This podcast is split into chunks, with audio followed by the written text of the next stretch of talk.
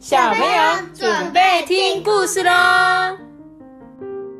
这是沙班，嗨，我是艾比妈妈。嗨，我是托比。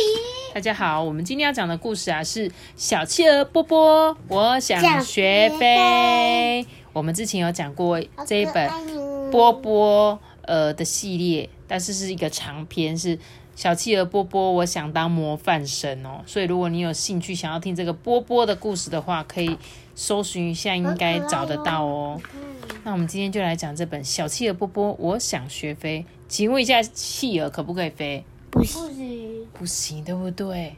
但是小企鹅波波不知道啊，他就觉得啊可以飞，好好，所以我决定呢，我一定要学会飞哦。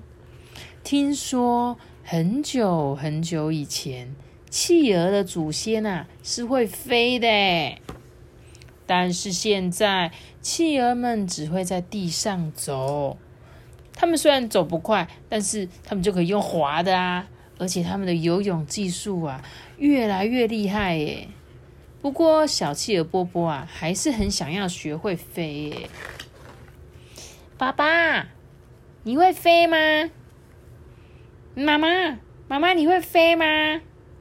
哎，叔叔，你那么聪明，你应该会飞吧？哎，这个嘛，叔叔去过这么多地方，还没见过会飞的企鹅啊。叔叔翻阅着自己旅行的相簿，摇摇头说：“哎。”妈咪，他过了几天，怎么还是这么小？因为他还是小 baby 啊，你看他的羽毛就知道了，对不对？可爱。对啊。因为小企鹅还没有变成像那种国王企鹅啊，还是那些会跳的企鹅之前，都走灰灰的羽毛，对不对？波波觉得很失望诶，他好想要像他的同学大飞一样，可以这样展翅飞翔，在他天空中飞来飞去诶。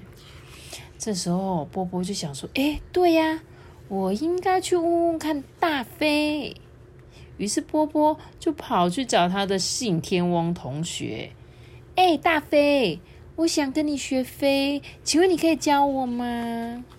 大飞观察了一下波波，说：“呃，你的翅膀看起来很有力，搞不好真的可以飞起来哦。”他们啊，一起来到了海岸边。走上一个小小的山坡，大飞仔细的为波波示范动作。你要看仔细哦。首先啊，要等待逆风，然后打开翅膀，助跑，拍动翅膀，起飞。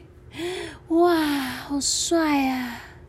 波波看着大飞帅气的样子啊，觉得特别的羡慕。哎，大飞转了一圈，回到了山坡上，说：“波波，换你喽。”好，换我了。等待逆风，打开翅膀，助跑，拍动翅膀，飞。嘣嘣！波波照着大飞的指示，用力的挥舞翅膀，然后掉了下去。呃，波波，你还好吗？呃，我们还是不要学了吧。大飞担心的看着波波。波波说：“不行。”我一定要再试一次，妈妈，你看，它掉到他的胸前，这个海星很像那个徽章诶。哦，对哦，很像他的徽章，对不对？这个小企鹅波波，他决定要再去试一次哦。波波就这样子努力的试了一次又一次，仍然没有成功的飞起来。诶波波啊，又累又难过，还因为摔了太多次而全身酸痛。诶大飞就拍拍他说：“呃，我小时候第一次学飞时也试了很多次，你已经很厉害了啦，不要难过，我再陪你多练习几次，也许就能成功喽。”波波不想放弃耶，他站起来继续练习，展开翅膀助跑，用力拍动双翅，再奋力跳。波波紧张的闭起眼睛，神奇的是。他感觉自己的身体好轻哦，他感受到风从他的身边掠过，哎，好像真的飞起来了！啊，我我成功了，我成功了，我飞起来了！波波一边开心的大叫，一边挥舞着翅膀。呃，波波，你怎么在这里呀？金鱼校长疑惑的看着趴在自己背上的波波。哦，原来波波刚才用力一跳，跳到了正好浮出水面的金鱼校长的背上啊！因为他闭着双眼，所以啊，才以为自己成功飞起来了啦。波波失望的说：“嗯，我好像真的飞不起来诶。啊，波波啊！”其实我们每个人都有各自的长处啊。你虽然不会飞，但潜水跟抓鱼可是全班第一名哦。相反的，大飞虽然可以飞得很高很远，但是他可没办法像你一样潜水一整天呐。金鱼校长温和的说：“如果你真的很想体验飞行的感受，随时欢迎。”来找我玩溜滑梯哦！现在啊，波波知道，虽然自己不会飞，还是有很多很棒的特点，而且就算飞不起来，还是能用另外一种方法享受在天空自由自在的感觉。嗯，我决定了，我一定要改学跳舞，我要变得跟美丽的天鹅一样。这个天鹅会飞哦。对啊，天鹅会飞啊，所以他还是想要，他现在不学飞了，他要去学跳舞。哎，你们知道有一个企鹅很会跳舞吗？我之前有看过一部电影叫做《快乐角》，里面那只企鹅就超级爱跳舞，他们会很像会跳踢踏舞这样，哒哒哒哒哒哒哒哒哒哒，很厉害哦。